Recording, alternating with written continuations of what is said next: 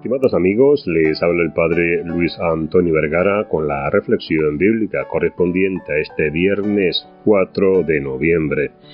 El Evangelio está tomado de San Lucas capítulo 6 del 1 al 8.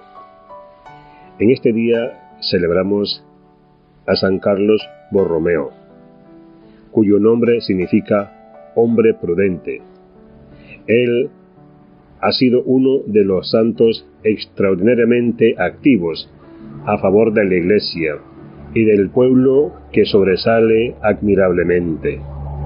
San Carlos Borromeo, un santo que tomó muy en serio aquella frase de Jesús, quien honra su vida la pierde, pero el que gasta su vida por mí la ganará.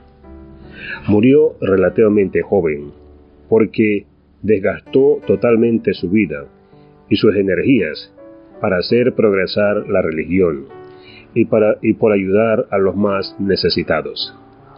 Decía que un obispo demasiado cuidadoso de su salud no consigue llegar a ser santo, y que a todo sacerdote y a todo apóstol deben sobrarle trabajos para hacer, en vez de tener tiempo de sobra para perder. Nació en Arjona, Italia, en el año 1538. De este joven dio señales de ser muy consagrado a los estudios y exacto a cumplir sus deberes de cada día. A los 21 años obtuvo el doctorado en Derecho en la Universidad de Milán. Un hermano de su madre, el cardenal Medices, fue nombrado papa con el nombre de Pío IV y este, admirado de sus cualidades, nombró a Carlos como secretario de Estado. Más tarde, renunció a sus riquezas, se ordenó de sacerdote y luego de obispo y se dedicó por completo a la labor de salvar almas. San Carlos Borromeo fundó 740 escuelas de catecismo con 3.000 catequistas y 40.000 alumnos.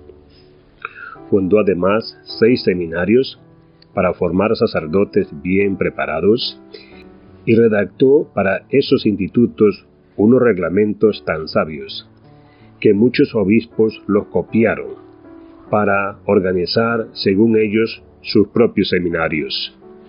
Fue amigo de San Pío V, de San Francisco de Borja, San Felipe Neri, San Félix de Cantalicio San Andrés Avelino y de varios santos más. Murió cuando tenía apenas 46 años, el 4 de noviembre del año 1584. En Arjona, su pueblo natal, le fue levantada una inmensa estatua que todavía existe. Que Dios les bendiga a todos.